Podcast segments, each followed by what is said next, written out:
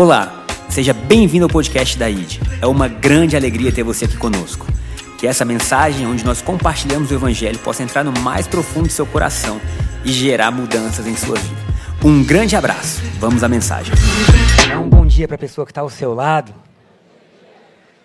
Bom dia. Bom dia para quem está em casa. Quantos são felizes por tudo que Jesus tem feito? Nós chegamos hoje no último domingo da nossa série. Foi uma grande série, explicando as bases da nossa fé e por que, que a gente crê como cremos.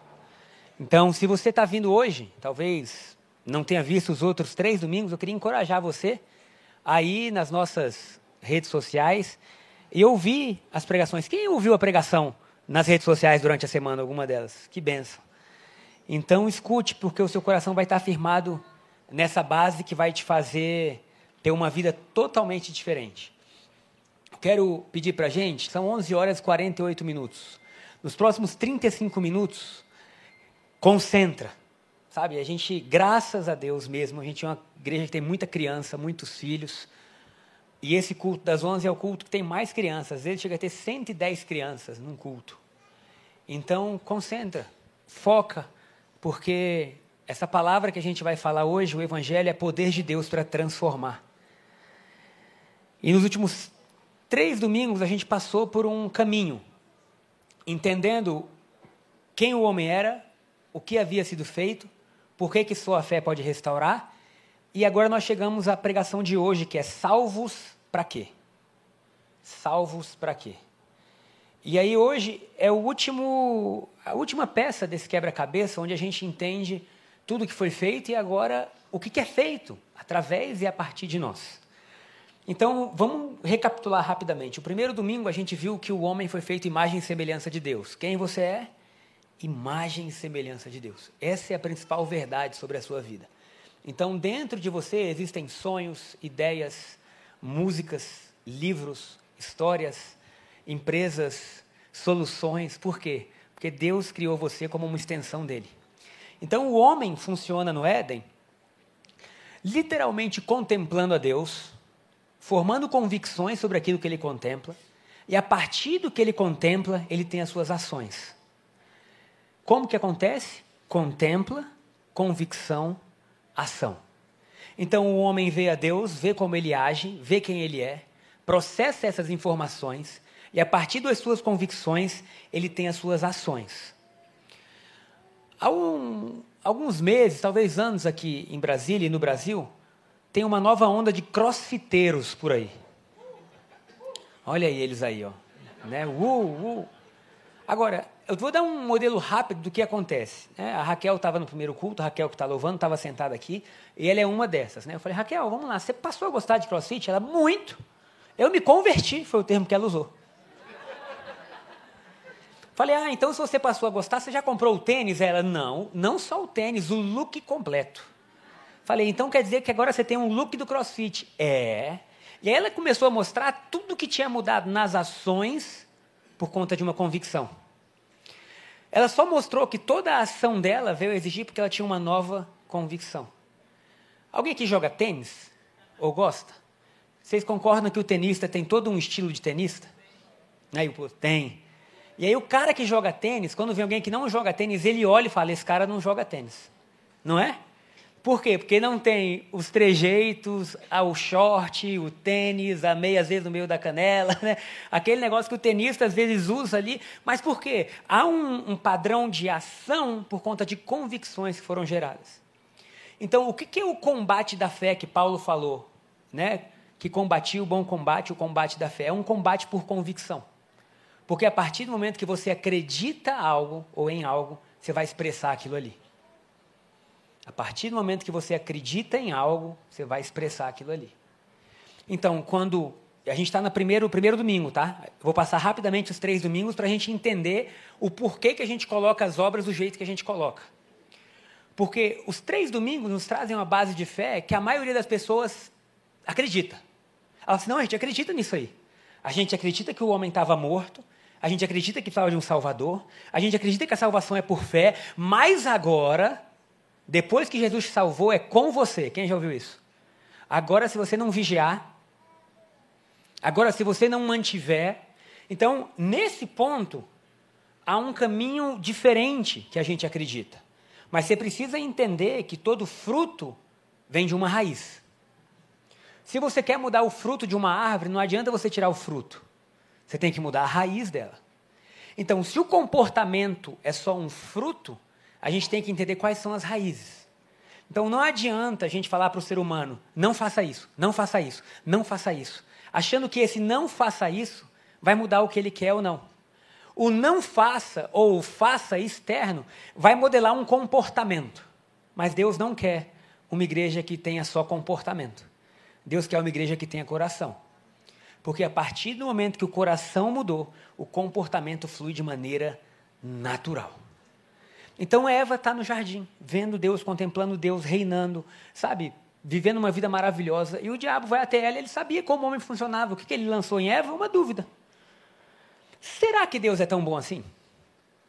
Será que ele te ama tanto assim? Porque ele não deixou você comer de tudo. Se ele não deixou comer de tudo, ele deve estar preocupado que você se torne quem nem ele. E aí o diabo começa a contar uma história para Eva. Eva escuta a história, produz uma nova convicção. E a partir do momento que ela teve dúvida sobre Deus, incredulidade sobre quem Deus era e acreditou que aquele fruto era bom, a Bíblia fala em Gênesis que ela viu que o fruto era aprazível, aquilo se tornou aprazível a ela, ela come, e o salário do fruto era a morte.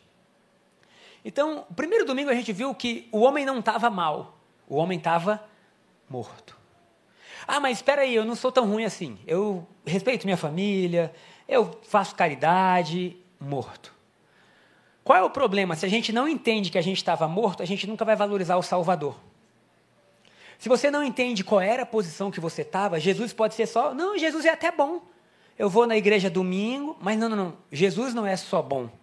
Jesus é o nosso Salvador.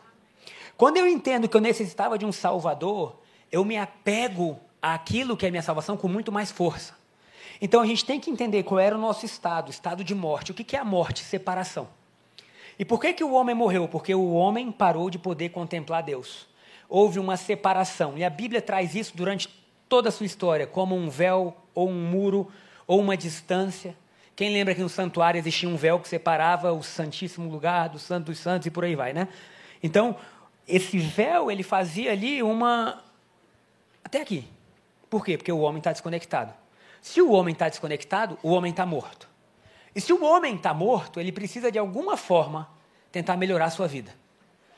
Quem lembra da folha de figueira que a gente falou? Então, peraí, eu vou ter um emprego melhor eu vou ter mais amigos, eu vou conseguir um currículo melhor, porque quando eu conseguir isso, eu vou ter o sentimento que eu tinha. E aí todos nós sabemos que a gente pode ter o que for, que não sacia nosso coração. Quem beber dessa água, disse Jesus, voltará a ter sede. E a humanidade continua com sede. Por quê? Porque estamos bebendo da água errada. Quando a gente entende que a gente está morto, a gente precisa de um Salvador. Quantos precisam de um Salvador? Se você não precisa de um Salvador, o Evangelho não faz sentido nenhum para você. Mas se você entende, eu preciso, então você tem que pensar: quem é meu Salvador? Porque se o salário do pecado era morte, alguém tinha que morrer. Porque Deus é justo e ele falou assim: o fruto vai gerar morte. Se alguém tem que salvar, é alguém que possa morrer. E talvez a gente olhe e pense assim: bom, a gente se anima a morrer por algumas pessoas. Quantos pais ou mães que nós temos aqui que dariam a sua vida pelo filho?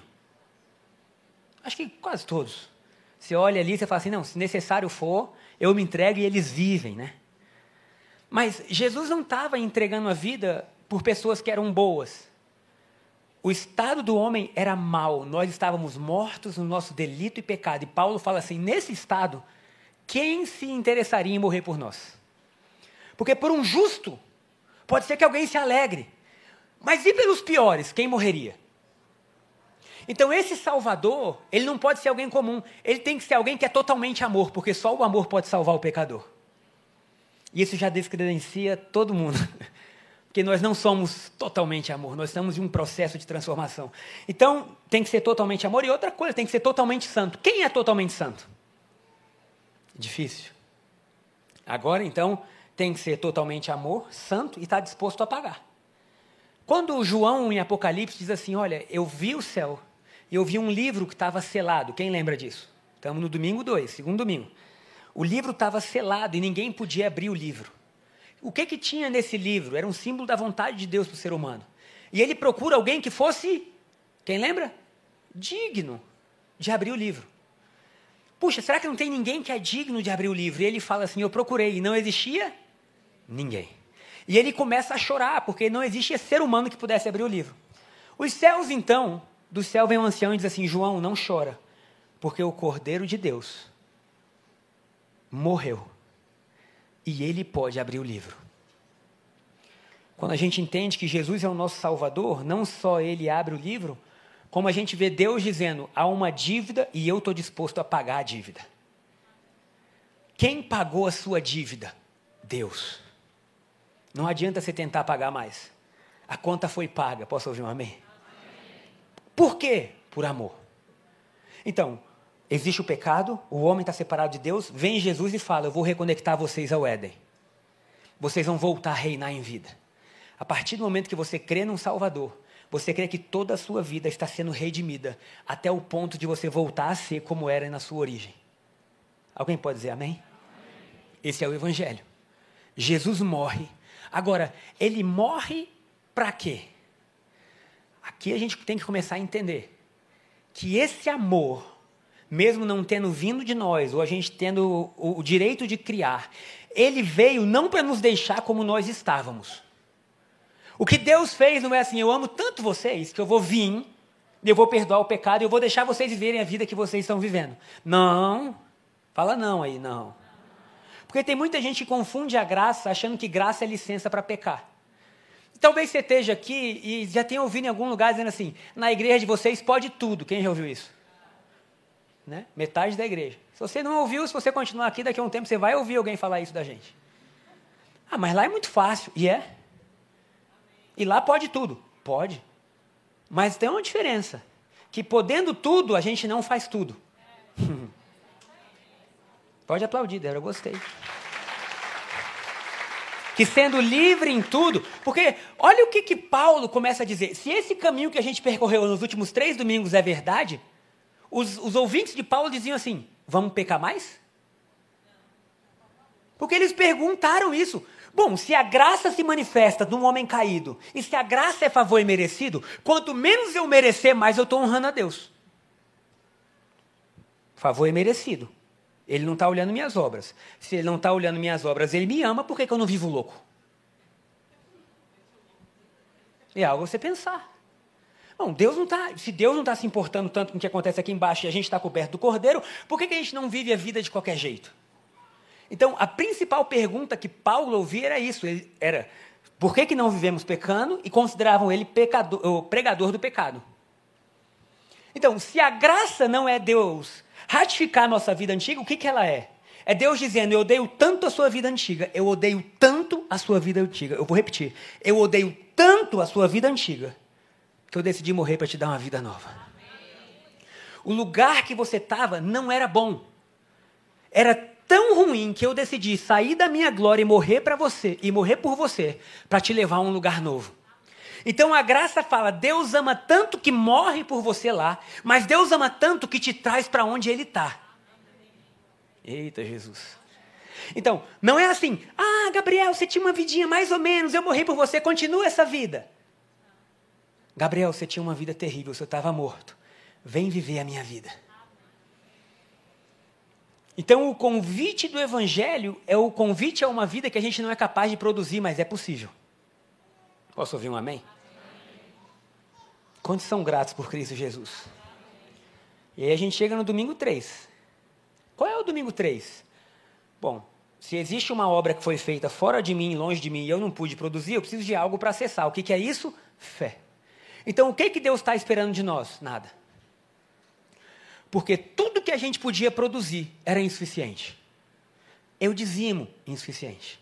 Ah, mas eu contribuo, insuficiente. Ah, eu não desonrei pai e mãe, insuficiente. Tudo que a gente podia fazer era insuficiente. Por quê? Porque a gente estava em um lugar de morte. Pensa comigo. Isaías, um dos grandes profetas, conhecido como profeta messiânico, está escrevendo o seu livro. E ele diz assim: A vossa justiça, diz Deus, é como. Quem lembra? trapo de imundície diante dos meus olhos. O que Deus estava dizendo é: o melhor de vocês é como a coisa mais abominável para mim. Por quê? Porque trapo de imundície eram os panos que naquela época a mulher usava para conter seu, sua menstruação. E para o judeu aquilo era horrível. Porque o sangue simbolizava a morte. O judeu não podia chegar perto do sangue ou tocar em sangue, porque ele era contaminado. Então o trapo de imundície era assim: não. E aí Deus está do céu dizendo: a justiça de vocês é como abominação para mim. Meu Deus. Então, se o nosso estado é esse, o que, que a gente precisa? A gente precisa de alguém que tenha justiça para compartilhar conosco. Porque aquilo que a gente não pode produzir, Deus só pode nos dar. E aí vem Jesus e fala assim: se vocês crerem na obra da cruz, quem lembra do domingo passado, os, os, discípulos perguntaram assim: qual é a obra que a gente tem que fazer? Fala, a gente quer fazer as obras de Deus, o que a gente tem que fazer? Quem lembra? E Jesus diz assim: a única obra é essa que vocês creiam. Vocês não estavam aqui domingo passado, não? Que vocês creiam. Por quê? Porque agora a fé faz você voltar ao que era no início. Como a gente viu no vídeo, a dúvida em quem Deus era removeu, a fé restaura. Agora, fé no quê? Ah, eu tenho fé no milagre, fé torta. Ah, eu tenho fé que Deus vai me abençoar. Fé torta. Ah, eu tenho fé na cura. Fé torta. A nossa fé é única. Fé em Cristo Jesus. E porque cremos em Cristo Jesus, o milagre chega e a cura vem, as portas se abrem. Mas nós temos uma fé única. Porque nós não precisávamos de um milagre, a gente precisava de um Salvador. Quando você crê no Salvador, você recebe o pacote completo. All inclusive na viagem. A gente até ri aliviada. O que está incluso? Tudo. Pode comer à vontade, meu filho. E aí então a gente chega aqui e fala assim: Eu creio. Cara, eu tenho fé. Quantos creem? Que bom, a gente chegou até o terceiro domingo. Fé. Porque tudo isso tem que produzir na gente fé. Então vamos lá, Romanos capítulo 6. Nós vamos ler o versículo 1 e o versículo 2.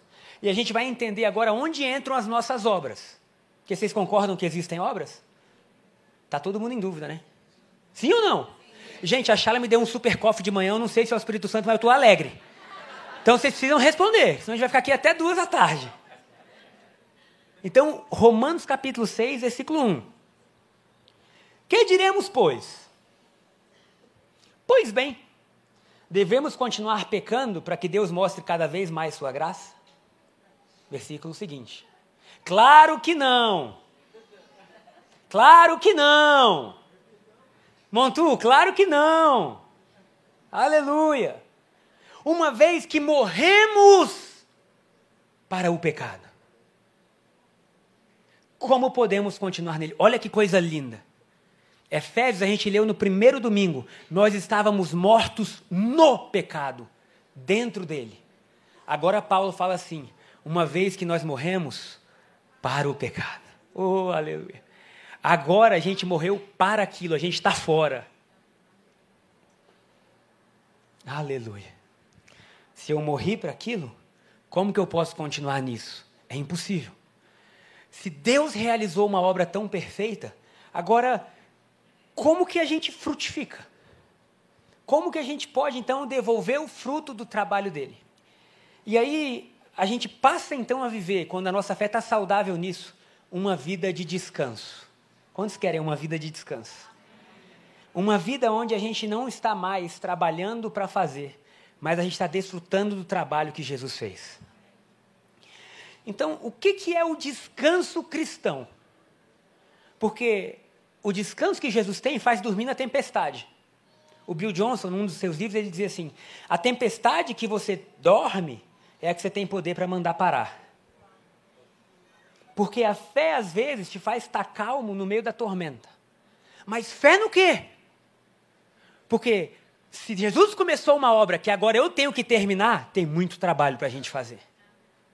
Se Jesus começou uma obra que não está completa, irmão, arregaça a manga, porque a gente tem muita coisa para fazer. Mas se Jesus terminou a obra, tetelestai, se realmente ele disse está consumado, o que, que sobrou? Eu quero que você imagine um cenário. Quem aqui já fez mudança? Por que vocês estão rindo já? É bom ou não é mudar? É, mas vai lidar com as caixas. Aí alguém perguntou onde está a escova de dente? Eu não sei. Vai na farmácia e compra outra, porque até a gente achar a escova de dente no meio disso aqui, esquece. E aí imagina que você está aqui no culto e você lembra assim, rapaz, quando eu voltar para casa eu vou ter que desfazer a mudança inteira. Você já está aqui no culto, mas sem poder desfrutar, você está agoniado. Pensando é muita caixa, mas você tem uma melhor amiga. Pode ser assim, gente, a nossa história? E a melhor amiga te manda uma mensagem no WhatsApp que você vai ver só depois do culto. Mas está assim, amiga, linda, juntei todas as nossas amigas e já arrumamos toda a sua casa. Colocamos tudo no lugar como você sempre sonhou. A sua casa está perfeita. E ela começa a mandar foto de tudo. E aí você olha aquilo e você fala: Meu Deus. Quando você vê que tudo está feito, o que, que você faz? Você descansa. Quando você vê que Jesus fez a obra completa, você descansa. Se ele falou que a única obra que ele quer que a gente tenha é a fé, é porque a obra foi completa. E a gente só precisa crer que está completo. Sua saúde, está completa. Vocês não estão crendo, não. Vou falar igual André Valadão. Sua vida está completa. Seu futuro está completo. Sua família está completo. Antes de você pensar algo que pode vir a nascer, Deus diz: está completo. O futuro da igreja está completo. O prédio do Kids está completo. As viagens que você vai fazer na vida está completo. As pessoas que você vai conhecer está completo. Se está tudo completo, o que, que você faz? Descansa. E a gente vai ler Hebreus capítulo 4, versículo 9 e 10. E o que, que eu vou dizer? Que o descanso é a vida normal do cristão saudável. Por quê? Porque se a gente é transformado no que contempla, a gente só pode contemplar de verdade quando descansa. Você está na praia, a praia é linda, mas você está agoniado, insuportável, nem você se aguenta. Você está tão insuportável que você está repreendendo o inimigo da sua própria vida. E aí você está lá, você está o mar mais lindo, a areia maravilhosa, mas você está inquieto. E aí de repente tudo muda e você se acalma e de repente você fala: gente, que mar bonito. Olha o tamanho disso. Olha a imensidão do oceano. Aí você vê o céu, Deus, olha. E aí você começa a contemplar. Mas quando que você contemplou? Quando você descansou. Quando Deus nos devolve ao descanso, o que, que Deus fez no sétimo dia junto com o homem? Porque o homem foi criado no sexto dia. O que, que eles fizeram juntos no sétimo? Descansaram. Na medida que a gente descansa e contempla Deus, Deus começa a trabalhar de uma maneira que a gente nunca viu antes. Pensa o seguinte: nesse carro chamado Evangelho, só tem um volante. Se você está dirigindo, Deus não está. Se você está trabalhando, Deus está descansando. Mas se você descansa, Deus está trabalhando. Meu Deus, vai gerar uma igreja preguiçosa. Meu Deus, o povo não vai fazer nada. Descansa um dia com Deus e sua vida vai ser mais produtiva do que 100 anos no seu esforço. Ah, o povo não vai querer servir. Porque agora se eu não. Gente, agora a gente vai fazer muito mais. Hebreus capítulo 4, versículo 9. E a gente vai chegar lá, porque a gente tem que entender porque que a gente vai fazer mais. Porque agora a gente não pode fazer menos. Sabe por que a gente não pode fazer menos? Porque Ele está vivendo na gente. Eita, Jesus. Shaila é uma mulher maravilhosa, falou que vai vir no culto da noite hoje mas ela era meio desatenta aos sinais do seu próprio corpo em relação à gravidez. De forma que o Pedro foi, posso botar que foi descoberto? Como é que eu falo? Foi percebido depois de quase três meses e meio na barriga da mãe. Numa consulta com o ginecologista, ou ah, não sei se era homem ou mulher, a mulher que ela falou assim, ah, a médica falou, nossa, como ele já está forte, né? E a Shayla, ele quem, doutora? Nossa, ele já está formado, você está feliz? Ela, quem está formado? Uai, você não sabe? Ela sabe do quê? Que você está grávida? Ela, eu? Pensa nisso agora. Ela não sabia que ela estava grávida, mas ela estava. E o que que a Shayla pôde fazer? O que que a Shayla pôde fazer para gerar a criança no interior dela? O que, gente? Nada. Ela não pôde fazer nada. Ou será que ela estava, hoje é o dia de eu produzir o coração? Hoje é o dia de eu fazer ossos. Não, ela não sabia, mas existia algo dentro dela, uma vida dentro dela, que deu forma a tudo aquilo que ela não podia fazer, porque nem saber ela sabia. Onde você vai chegar? A uma nova vida em você que você não pode produzir. E ela está ganhando forma sem você saber. Talvez você ainda não tenha percebido, mas já já nasce. Eita Jesus. Porque esse é o poder do Evangelho, transforma tudo e a todos. Agora, como que esse fruto nasceu? Em um momento de intimidade comigo, onde para ela foi glorioso.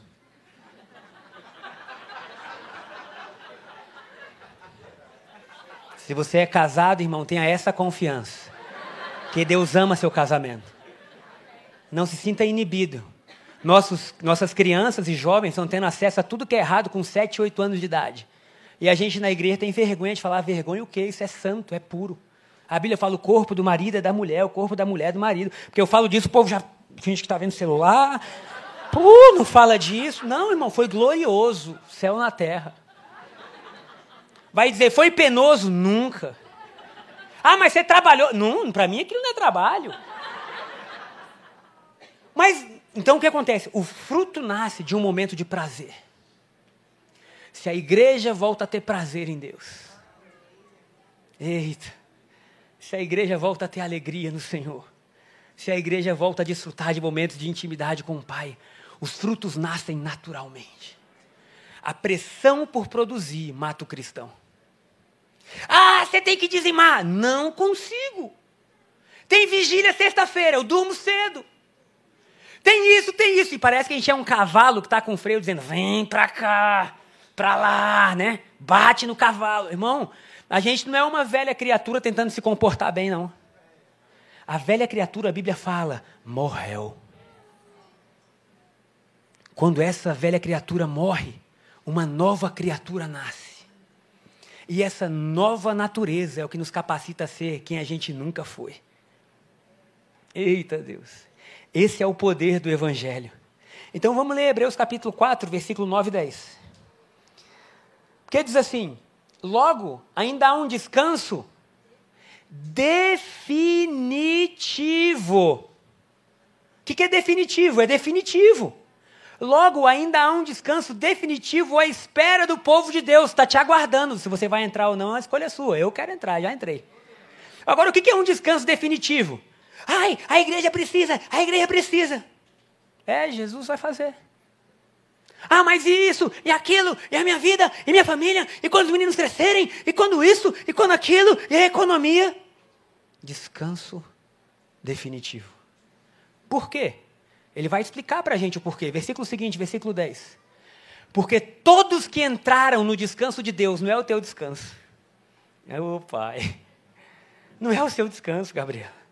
Todos que entraram no descanso de Deus, descansam do seu. Isso quer dizer que se você não descansou do seu trabalho, você não entrou no Evangelho. Não entrou no que o Evangelho promete. Se você acha que você vive aquilo que você pode produzir, você precisa de um Salvador. E sabe qual é o nosso problema? A gente aceita Jesus para nos levar para o céu, mas não aceita Jesus para trazer o céu para a gente. E aí a gente fala assim: a gente sabe que um dia vai para o céu, mas das minhas contas cuido eu. É. Ah, o jeito que eu vivo minha vida é eu que decido. Para onde eu vou, eu que decido. Não, Jesus, você para me levar para o céu já é bom. Não, não, não. Deus quer fazer o céu na sua vida em todas as áreas. Porque todos que entraram no descanso de Deus descansam do seu trabalho. Você não vai ter aquilo que você pode produzir. Você vai ter o que Jesus produziu. Aceita essa troca? Aceita de verdade, Deus? Eu abro mão do que eu posso produzir, eu aceito o que você produziu. Como Deus o fez após a criação do mundo. Então, todo esse caminho dos três primeiros domingos nos leva a um lugar onde a gente não pode produzir e a gente continua em um lugar de descanso, glória a Deus. Por que um lugar de descanso? Porque aquilo que começou em Cristo não pode terminar em nós. Ah, você foi salvo e Jesus salvou. Agora vigia. Agora, cuidado, porque Deus é amor, mas também é fogo consumidor. E aí, depois de passar por três domingos, quando chega a questão de obras, a gente se engana. Porque a gente tenta dizer para Deus: Deus, você fez, mas espera aí, o que, que eu tenho que fazer? E Deus está dizendo: o seu trabalho é descansar em mim. Se o seu trabalho é descansar em mim, agora o que, que acontece com quem descansa? Porque para aquele que nasceu de novo, nós temos um selo chamado Espírito Santo. Será que você pode falar no seu lugar Espírito Santo? Que, que o Espírito Santo faz? Ele produz em você aquilo que você jamais podia produzir. Ele produz em você o que você jamais poderia produzir. Jesus disse para a mulher samaritana assim: Porque se você crê em mim, do seu interior fluirão rios de águas vivas. Agora, aquilo que estava fora, porque existia um véu, quem lembra daquela música? O véu que separava. Olha os crentes velhos aí, né? A luz que outrora. Quase velho, né? Crentes jovens, essa é a cabeça. Voltamos ao Éden, voltamos à juventude. Agora o que, que acontece? O véu que separava já não separa mais. Se já não separa mais, eu estou dentro de você. Se a gente está dentro do nosso interior, flui um rio de águas vivas. Imagina um rio poderoso, você para na frente dele e fala: não vai passar. O que, que acontece? Nada, ele já passou. Porque você não pode parar o que é mais forte que você. Quando você diz sim a Jesus e descansa, o rio está vindo. E ele vai te levar. Para onde? Ninguém sabe nem de onde vem, nem para onde vai. Porque agora não é você que está controlando, é Deus que está te levando a algo muito superior. Agora você descansou das suas obras. Para que, que você descansou das suas obras? Vamos ler Efésios capítulo. Efésios capítulo 2, versículo 10. Porque o Evangelho tem obra. A diferença é que é a obra de Deus em nós. A diferença é que aquilo que a gente não podia produzir, agora Deus está produzindo na gente.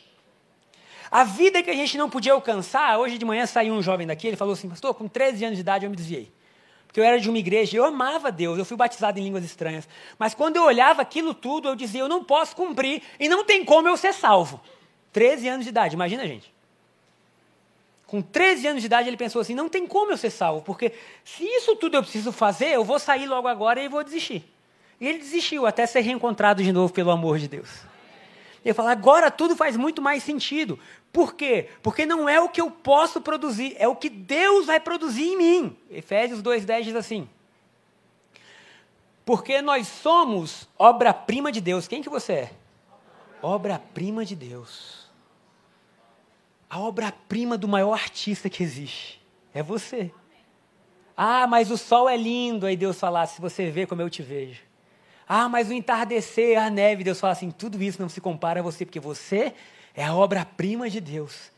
Criados em Cristo Jesus, a fim de realizar as obras que Ele de antemão planejou para nós. As boas obras isso quer dizer que, antes de você dizer sim para Deus, Deus já tinha sonhado com você.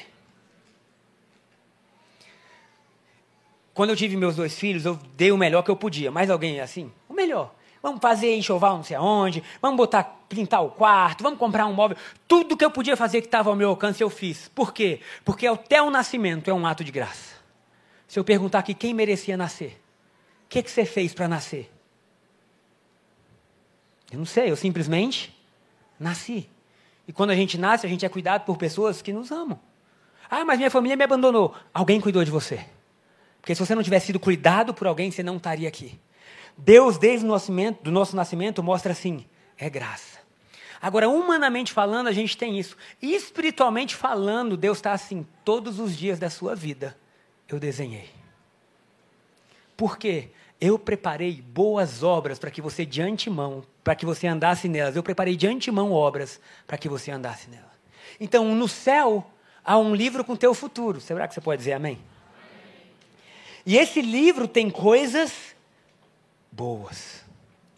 A diferença é, nós não estamos nos esforçando para viver essas coisas boas. Por quê? Porque aquilo que a gente se esforçava se tornou morte. Agora, Deus está produzindo em nós o que só Ele podia produzir. E porque Ele está produzindo em nós, nós estamos inclinados a viver o que Ele preparou. Será que você pode dizer amém? Onde você vai chegar? Onde eu vou chegar é o seguinte: o cristão é templo do Espírito Santo. E por nós sermos templo do Espírito Santo, o Espírito Santo pode produzir em nós o que nenhuma outra coisa produziu. Neste exato momento, Ele está te dando ideias criativas. Neste exato momento, Ele está te dando projetos que vão mudar o mundo. Neste exato momento, Ele está fazendo coisas tão maravilhosas com você que você fala assim: Mas o que é isso? Deus fala assim: Sou eu. Mas de onde vem esse desejo? Deus fala assim: Sou eu. Mas agora tem coisas que eu fazia que eu não quero mais fazer. Deus fala assim: Sou eu. Por quê? Porque Deus se recusou a morar fora. Deus veio morar dentro. E se Deus veio morar dentro, agora Ele inclina o nosso coração para o que Ele quer.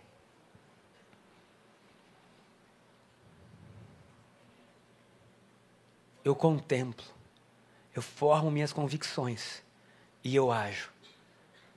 Tem uma, um exemplo que foi dado há um tempo atrás por um pastor muito querido, que ele dizia assim: Imagina o pai empurrando um carro, e aí vem o filho de um ano e meio. Papai, deixa eu te ajudar. Porque as crianças não têm ideia da sua própria força. E aí o pai fala o quê? Claro, vamos lá. E aí está o pai e o menino empurrando o carro. E o menino, com toda a força dele, ele podia ajudar em algo? é insuficiente. Mas o pai empurra o carro quando termina, o menino fala para o papai assim: Que trabalho maravilhoso que a gente fez, hein, pai? E o pai não diz assim: Não foi você, fui eu. O pai diz assim: Parabéns, filhão. É exatamente o que Deus está fazendo com a gente. Eram coisas muito maravilhosas para a gente. Quem pode profetizar se Deus não der o dom? Quem pode curar um enfermo se Deus não der o dom? Quem pode ter visão se Deus não der o dom? Quem pode discernir espírito se Deus não der o dom? Quem pode viver o evangelho se Deus não capacitar? Mais do que isso, a Bíblia fala que nós daremos frutos. E qual o fruto que a gente vai dar? O fruto do espírito. Ou seja, a gente carrega os frutos de outra pessoa. Quais são os frutos? Paz, justiça, alegria, mansidão, domínio próprio, paciência, bondade, longanimidade. Olha, tudo isso é o que? Deus produzindo em você. Se eu estou vivendo coisas que eu não podia produzir, eu só posso falar uma palavra de volta: obrigado. Obrigado. Por que obrigado? Porque eu sei que isso que eu estou vivendo não podia ser produzido por mim. Eu quero profetizar uma coisa na sua vida nessa manhã. Os próximos anos, você vai falar mais obrigado do que a sua história inteira que, que é isso que está acontecendo? É Deus, é Jesus, sabe? Mas por que, que isso está acontecendo? É o trabalho dele na cruz. Ele está colhendo o próprio trabalho dele através de nós. Então, antes do mundo, Deus sonhou com a gente. A gente frutifica naturalmente, irmão. Você frutifica naturalmente. Naturalmente você dá bons frutos para Deus. Estava conversando com uma pessoa essa semana e ela estava dizendo como que a pressão por ela gerar algo bom para Deus afastou ela do Evangelho. E começou com algo saudável. Era assim: você precisa multiplicar isso aqui que existe. E você precisa trazer mais vidas, e mais vidas, e mais vidas, e cuidar de mais vidas. Quando você olha isso, você fala, que lindo, está pregando o Evangelho. Mas se o Evangelho está sendo pregado por pressão, ele tem um fim. Porque o ser humano não foi feito para funcionar sob pressão. É simples assim. Ela disse: aquilo que no início era bom, no final eu não conseguia mais. Eu amava Deus, mas eu não conseguia mais gostar ou estar na igreja. Por quê? Porque a pressão sobre mim era muito grande. O que que vem Jesus e fala? Eu retiro de vocês a pressão.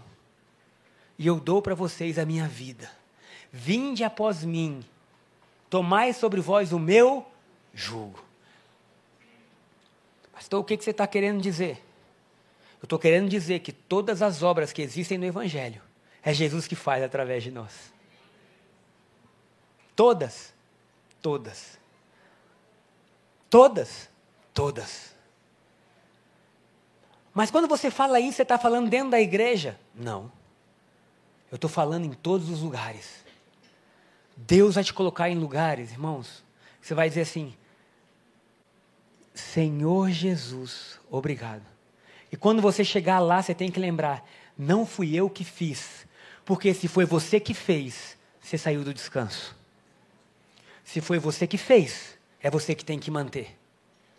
Se foi você que planejou, é você que criou, é você que tem que guardar. Se foi você, cuida. Mas se foi Deus, você desfruta. Estava com o Rodrigo ali, ele dizendo assim: Meu Deus, nessa semana. Há um tempo atrás, ele, ele chegou na igreja destruído.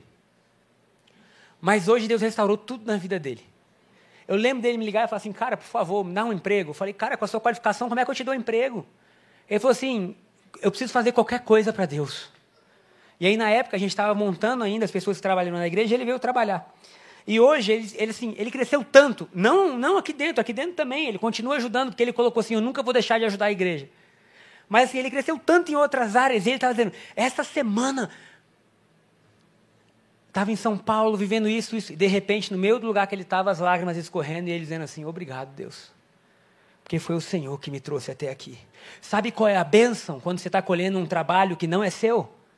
Sabe qual é? Você não fica sendo escravo daquilo que você está colhendo. Porque quando você fez por merecer, aquilo que você está colhendo te escraviza. Agora, quando não foi você, você está apto a deixar. Pedro, joga as redes. Pescador, jogou as redes. A maior colheita da vida de Pedro, a maior colheita que já teve. Saiu em todos os jornais, saiu no Instagram da época. Tudo os barcos quase afundaram, ele teve que assoviar para outros barcos. Você já imaginou os barcos parando na praia e todos os pescadores dizendo assim: a gente nunca viu isso nesse mar. Pedro, depois de ter a sua. Eu digo que a vida de Pedro na pesca deve ter sido difícil, porque nunca ele pescou nada na Bíblia, né? O único peixe que ele pescou foi Jesus que mandou. Ele falou assim: pesca um peixe, vai ter dinheiro dentro. E ele pescou esse. O resto estava sempre vazia a rede de peixe. E aí ele vem, e depois que ele bota as redes na, na praia, ele olha para Jesus. E Jesus fala assim: vem e me segue. E ele não fala assim: deixa eu vender os peixes. Ele deixa tudo para trás. Por quê? Porque ele diz: esse que me fez pescar isso, pode me fazer pescar muito mais. Quando a gente entra no descanso de Deus, a gente olha assim: o Deus que me trouxe até aqui, pode me levar aonde Ele quiser. E aí nós estamos livres. Oh Deus, será que você pode aplaudir Jesus nessa manhã? Agora, há uma diferença de justificação e santificação. E isso a gente precisa saber. Justificação é um dom completo e perfeito que Deus te dá. A gente viu domingo passado. A gente leu que nós somos declarados justos. Por que fomos declarados? Porque a gente não podia fazer nada para se tornar justo. Então Deus nos declarou justos. Você é justo. O que, que significa justo? Quem lembra? O estado daquele que nunca errou. Então o Gabriel está olhando para o André e dizendo assim: você tem o estado daquele que nunca errou. Você é como Cristo. Isso é justiça. Bom, se Deus nos vê assim, como que nós vamos lidar com as obras que ainda tem na nossa vida que não são boas e a gente quer mudar? Quantos querem mudar obras que ainda não são boas na sua vida? Eu quero. Irmão, eu não sei se você já teve discussão com crente da mesma casa. Porque crente não tem, às vezes, muita coisa para acusar o outro assim, feia, né? Eu lembro das minhas brigas com a Shayla, era assim, como que você pode pregar três vezes no domingo e fazer isso, Gabriel? Aí eu, como que você pode ficar meia hora lendo a Bíblia de manhã? Mas o diabo é sujo, irmão. Mas o que, que era isso? Você tenta atingir alguém. Por quê? Porque as pessoas que estão mais próximos de você sabem tudo que você precisa melhorar. Quer saber se você é perfeito ou não? Pergunta para sua esposa. Porque se você perguntar para Deus, ele vai te dizer a verdade, ele vai dizer: você é. E talvez a sua esposa vai dizer assim: você ainda não é. E agora, em quem a gente acredita? Porque a nossa esposa está o tempo inteiro no nosso ouvido. Está o tempo inteiro junto os amigos, a vida. E aí você olha e fala assim: Eu não sou capaz. E Deus está dizendo assim: Você é santo. Tem ideia que Deus nunca tratou ninguém na Bíblia sem lembrar do futuro dessa pessoa? Porque Deus não está dizendo assim: Ai, Gabriel, você é isso. Deus fala assim: Gabriel, você é mais que vencedor, viu seu futuro. Quando Paulo escreve as cartas para as igrejas, ele fala assim: aos santos em Corinto, pode ler. Mas você vê a carta, você fala: que igreja destruída. Os caras se embebedavam com a Santa Ceia, não era na micaré não, irmão. está escrito. E Paulo fala: como que vocês podem se embriagar com o vinho da Santa Ceia? Mas ele não começa dizendo aos bêbados, aos prostitutos. Não, ele fala assim, aos santos, porque é essa imagem de quem nós somos que nos tira de quem nós éramos. É essa imagem que Deus fala: eu nunca vou te tratar pelo que você está fazendo, eu te trato pelo que Jesus fez. Gabriel, você é. Mas eu ainda não me vejo, porque ele fala que eu sou santo, mas eu ainda tenho algumas coisas em mim. E Deus fala assim: você é. Mas você está em um processo. Qual o processo de santificação? Então a justificação é na hora. A santificação, a Bíblia fala que é gradual. 2 Coríntios 3,18. Podemos ler, Thaís, por favor? Eu não li no primeiro, mas vou ler agora. 2 Coríntios 3,18 fala que ao contemplarmos a Deus, nós vamos sendo transformados na mesma imagem. É isso que está dizendo lá. Ele fala assim: ora, portanto, todos nós, dos quais o véu foi. O véu foi removido da nossa vida. A separação acabou, a gente voltou ao lugar onde Deus está. Podemos ver e refletir a glória do Senhor. E o Senhor, que é Espírito, nos transforma gradativamente. Eu queria que fosse na hora, mas não é. O flamenguista tem que se arrepender. Tem que se arrepender. As nossas paixões podiam ser mudadas na hora, mas Deus fala assim: é gradativamente. E aí você vai olhando a sua vida e você fala assim: Deus, eu ainda tenho algumas coisas aqui que eu não quero viver. E Deus fala assim: você tem que mudar a sua convicção. Porque todo pecado é algo que você ainda não viu em Deus. Todo erro é algo que você não conseguiu contemplar. Então, à medida que nós contemplamos e refletimos, nós somos transformados. Você não é transformado por uma regra, você é transformado por ver. Como? Gradativamente nós somos transformados. No quê? Não na imagem do pastor, não na imagem do líder, não na imagem de Paulo ou de Pedro, mas na imagem gloriosa do Senhor, deixando-nos cada vez mais parecidos com Ele. Eu tenho uma boa notícia para vocês, vocês vão gostar. Esse domingo eu estou mais parecido com Jesus que domingo passado. E quando eu olhar para mim amanhã no espelho, eu vou dizer assim: Gabriel, você está nessa jornada hoje, você é mais parecido com Jesus. E quando alguma ação minha quer mentir para mim, tentando me lembrar de quem eu não era, eu digo assim: não, eu sou imagem e semelhança do Criador. Então, onde as obras se encaixam na vida do cristão? Irmão, você vai fazer mais que você fez a vida inteira. Você vai vir aqui cedo, vai limpar a igreja, vai cortar grama, vai abrir grupo, vai vir para nós dois, vai vir para a vigília, vai contribuir, vai viajar, vai fazer missão, mas nada disso obrigado. Você vai sair do eu tenho que para o eu quero. É tão bom ser livre. Se o seu filho está na sua casa e ele fala assim, eu só estou aqui porque eu tenho que estar, tá, não dói? Você vai ver, quando eu tiver a chance eu vou embora. Você fala, puxa, então ele só está aqui porque ele não tem condição. Ele está só usando o que eu tenho. Mas quando você acha deleite naqueles que te amam e eles estão por você ou com você porque eles te amam, é bom, não é? E aí imagina Deus olhando a igreja e falando assim: eles estão lá porque me amam. Eu fiz eles totalmente livres. E eles não foram para o mundo. Eu perdoei eles dos pecados passados, do presente e do futuro. E eles não voltaram para o pecado. Eles me amam. O que, que eles são dignos? Os anjos falam assim: de tudo que Jesus merece. O que, que o Gabriel merece? Os anjos falam: está escrito: o Gabriel merece tudo que Jesus merece. O que, que o Marcos merece? Eles merecem a recompensa do trabalho de Jesus. Ah, a igreja vai crescer porque o pastor é bom. Esquece isso, porque o dia que o pastor não for, a igreja acaba. A igreja cresce porque Jesus é bom. Suas finanças crescem porque Jesus é bom. Seus amigos crescem porque Jesus é bom. E aí, quando você olha tudo isso, você está sendo mais produtivo do que a sua vida inteira. Mas você está mais descansado. Celebrando, dançando. Aleluia. Amém? mortos, salvos, fé, explosão de boas obras. Esse é o caminho do, do Evangelho. É o que Tiago fala, Tiago fala na sua carta. Mostra-me a tua fé e eu vou te mostrar com as minhas obras a minha. Por quê? Tiago está só explicando. Você reflete aquilo que acredita. Deus é bom? Responde aí, Deus é bom? Sem dúvida. O tempo todo? Sim você vai refletir isso. Deus é por você? Sim. O tempo todo? Sim. Mas eu estou desempregado. E daí?